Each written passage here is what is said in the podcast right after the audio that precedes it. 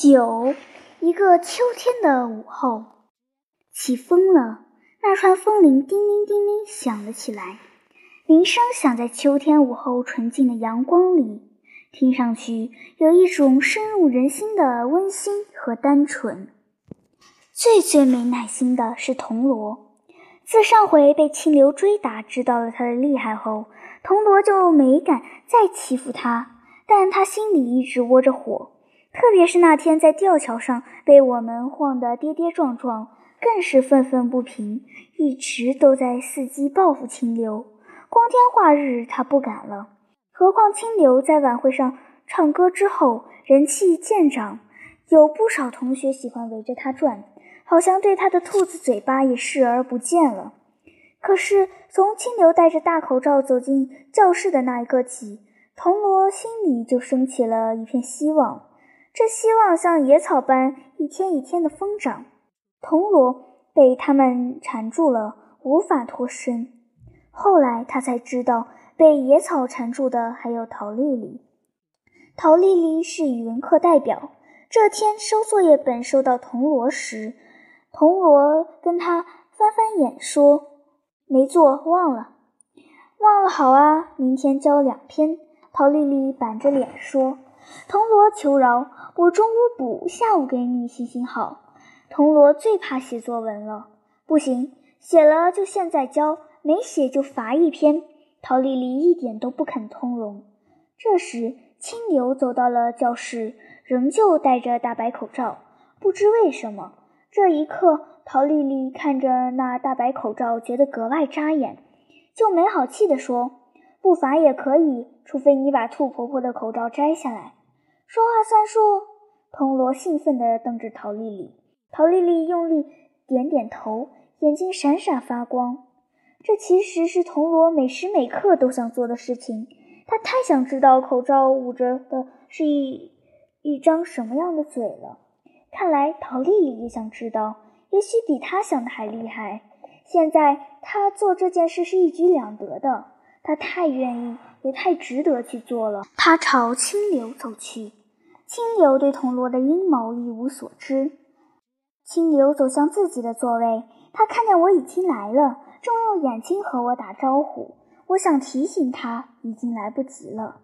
铜锣与清流擦肩而过时，清流好像瞥见了铜锣眼睛里隐藏的一丝幻笑，下意识地警觉起来。可已经晚了。铜锣突然一伸手，将清流的口罩扯了去。清流哇的一声惨叫。赶紧用手捂住嘴，蹲在了地上。清流的惨叫震耳欲聋，所有人都惊呆了，包括铜锣和陶丽丽。与此同时，肖老师出现在教室的门口，听见叫声，看见深埋着头蹲在地上的清流和仍抓着清流口罩的铜锣，肖老师马上明白了是怎么回事。他奔过去，想把清流拉起来。但清流一个劲地往下缩，肖老师对大家说：“你们都站到教室后面去，看看身边没人了。”肖老师才附在清流的耳旁，轻柔地说：“身边没人了，让我看看好吗？一定非常好，相信我。”清流慢慢地抬起了头，可一只手仍旧捂着嘴。肖老师将自己的手盖在清流的手上，然后将他一点点移开。清流还在反抗，但反抗的不坚决，犹犹豫豫的。终于，清流的脸完整的展露在了肖老师面前。肖老师瞪大眼睛，十分惊讶地望着他。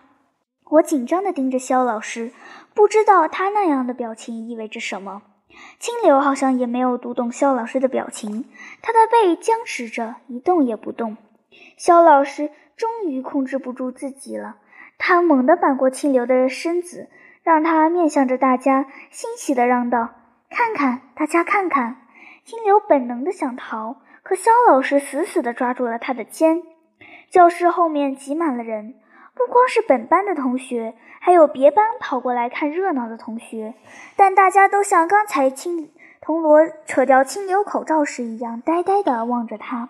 终于，我忍不住了，朝清流跑了过去。一把抱住了他，然后使劲地晃他，边晃边兴奋地叫道：“太好了，清流，你不知道你现在有多漂亮。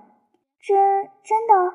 清流看着我，又看看肖老师和其他同学，迟疑地伸出手去，小心翼翼地触碰自己的嘴巴，就像触碰一朵刚刚盛开的花儿。给你这个。有人递过来一面小圆镜。清流从来没有像现在这样迫不及待地需要这个以前他避之不及的东西。他一把夺过镜子，照着，望着他的唇，完完整整的唇，只在上嘴唇中间有一道宽宽但并不显眼也并不难看的疤痕。清流看见了，一如他所期待的，在他看来是非常完美的嘴唇。可是，如果笑起来，笑起来会是什么样子？于是他笑了一下，先是微微一笑，然后把嘴一点点咧开，笑得更灿烂了，露出整齐的贝牙，真好看，可以这样笑了。如果把嘴张得更大些，笑出声来呢？清流本想试一试，可还没等他笑出来，就发现镜子里的人哭了。镜子里的人笑逐颜开，同时又泪流满面。看你看你哭什么嘛，哭什么嘛！我兴高采烈地嚷着，用手去替清流擦泪。清流也伸过手来替我擦，我才感觉到自己脸上也是湿漉漉的。我第一次明白了，流泪并不只是代表伤心，高兴极了也会流泪。现在我就高兴极了，为清流。其实不仅仅是我，肖老师，所有的人都情不自禁地为清流高兴。包括陶丽丽，我注意到那面小镜子是她递来的。除了她，班上谁会随身带小镜子呢？而且，她也早已完完全全忘了是她鼓动铜锣接的口罩。不过，也许铜锣除外。他愣愣地看了一阵，嘟囔了一句，又哭又笑，王婆拉尿，就走开了。我一个人来到藏书楼的后墙，将那块松掉的木板抽掉。钻了进去，我照例在排书架前流连了一番，在淡淡的灰尘味中随意地翻了几本书，然后径直来到了最上层的阁楼。我是第一次一个人来，但一点也不害怕。既然知道了唱歌的是清流，就没有什么好怕的了。只是清流永远也不会来这里唱歌了，没有必要哦。现在他可以在任何场合合唱，在音乐课上唱，在课间休息时唱，在晚会的大礼堂上唱，在上学和回家的路上唱，做饭洗碗的时候唱，甚至上厕所的时候都可以哼哼。当然，清流最风光的是去县里的广播台唱。六一节，广播电台要做一期少儿节目，要学校推荐几个同学去录歌。肖老师是学校的少先队大队辅导员，他推荐了清流、陶丽丽，还有其他班的几个同学。结果清流被选中了。六一节那天的下午六点半，所有的听众都听到了清流那欢快而甜美的歌声。云婆婆没有听广播的习惯，家里没有收音机，我就让云婆婆问别人借了一个来听。清流唱歌的时候，我把音量开到最大。搬了张凳子坐在门口听，从门前走过的人，只要我认得，就十分神气地对人家说：“知道是谁唱的吗？清流，我的同学。”云婆婆见了，就说道：“看你分的，又不是你唱的，清流唱的又怎样？我不该高兴呀！”我顶他，云婆婆白了我一眼，不理我了。但我明明白白的看见。他的嘴角是含着笑意的，我是真的很高兴替清流。虽然我们在一起玩的时间越来越少了，清流参加了学校的文艺队，放学后常常要排节目。课间的时候，清流也不再是孤寂的了，好些同学会过来和他说话，夸他歌唱得好，人也越来越漂亮了。清流确实是越来越漂亮了，上嘴唇的那道疤。在渐渐地变细、变淡，唇形越来越完好。原来他对人总是提防着、抗拒着、排斥着，可那只是一张假面具。那张假面具在铜锣扯掉口罩的那一刻就被彻底粉碎了。快乐的、漂亮的才是真正的清流。我当然愿意看到清流这样，可有的时候会觉得有点寂寞。当清流身边围了好多人，而他们说的话题我又不感兴趣时，我就会走开，走到石桥上，趴在护栏边看池塘里的红鲤鱼。陶丽丽从桥上走过来，看了我，奚落道：“他风光了，不跟你玩了吧？”我瞪着他，不知如何反驳。陶丽丽嘻嘻一笑，走过去了。没走几步，又回过头来说：“你可以和我玩呢。”我扭过头去，不理她。那天，陶丽丽拿镜子给清流看时，我其实有点喜欢她了。可我一直都是个嘴讷的人，不知如何表达，也不会主动去和她亲近。但今天陶丽丽这样的腔调，又让我很不舒服。我闷闷地走回教室，正好上课铃响了。清流身边的人都散去了，在老师进来之前，我突然有些冲动地对清流说：“放学后我们去藏书楼玩，好不好？”“好啊！”我舒了一口气，专心致志地听课。可到了放学，我只是去办公室交了一下本子，回来就不见了清流，以为清流去上厕所了，等等不见来，又以为他去排练了。可到礼堂一看，也没有人。今天不要排练，要不清流会告诉我的。清流，他忘了。想到这一点，我有点难过，有点委屈。为了让自己不那么难过，不那么委屈，我决定一个人去藏书楼。好久没来了，阁楼上的香案和长凳都落了厚厚一层灰。我撕了几张草稿纸，将长凳擦干净，灰尘腾起来了。从窗口射的一束阳光顿时喧嚣起来，像飞翔着无数的小星星。有时又是一阵一阵的烟雾一样往上涌。我坐在干净的长凳上看着，觉得这样也不错。好久没有安安静静的一个人玩了。以前在我叫沙棘以前，我多半是一个人玩。后来我寄养了，我有了水。水给了我一段难忘的日子，真的很难忘。就在这一刻，我又觉得额头在隐隐作痛了。不知水去了哪里？他还好吗？会想我吗？水走了之后，我又有了清流，有着兔子嘴巴的清流，坐在这里轻轻地唱歌，唱给我听，也唱给自己听。现在清流不是兔子嘴巴了，不用躲在这里唱歌了，但是也可以一起来玩玩呀。他怎么就能忘了呢？这时，一只鸟儿飞了过来，雪白的，却让太阳染成了金色，精美的如玛瑙雕琢一般。它叽叽叽，脆生生地叫了两声，头歪来歪去，打量了我一阵，就扑棱着翅膀飞走了。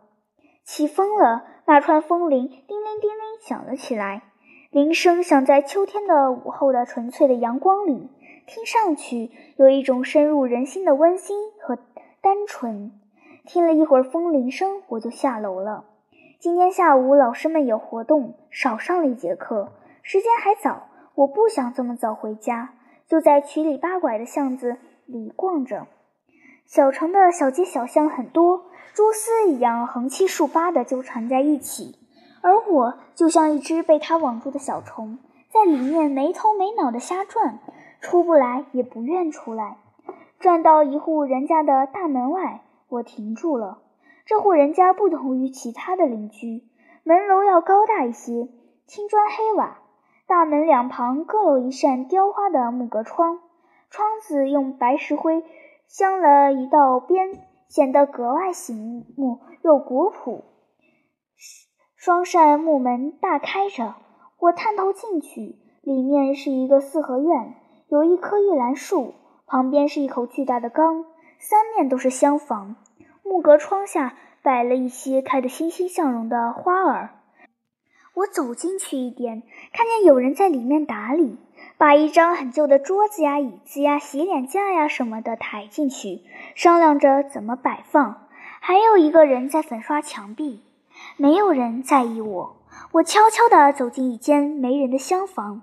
看见窗墙有一张宽大的老式桌子和一把藤椅，一时兴起，就在那张桌子前坐了下来。我人太小，桌子又太高，我只能将下巴搁在桌面上。午后沉静的阳光落在上面，我能看清桌面上木纹走向和散布着的细细的虫眼。一抬眼，透过窗子，看见院子里的玉兰树也在风中微微颤抖着。有脚步声传来，我赶紧站了起来。这才发现墙上有一幅照片，照片上的人瘦瘦的，干干净净，斯斯文文，说不上有多帅，但看着让人觉得亲近。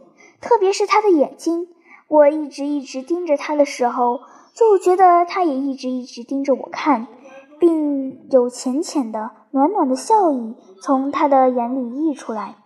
知道他是谁吗？身后响起一个声音，回头一看。是一个面容和善的老头，我摇摇头。他是一个很了不起的人，写过好多书。他小时候就住在这里。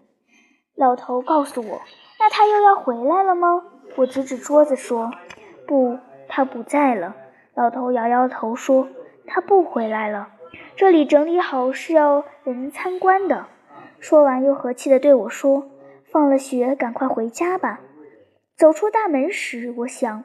住过的房子还供人参观，那他一定是个很了不起的人，就对他有了一种遥远的、模糊的敬仰。后来，我对这个了不起的人有了更多的了解之后，就在心里封存了一个了不起的秘密。小时候，一个秋天的午后，我在他用过的桌子前坐过呢。又转了几条巷子，糊里糊涂的，竟又回到了校门口。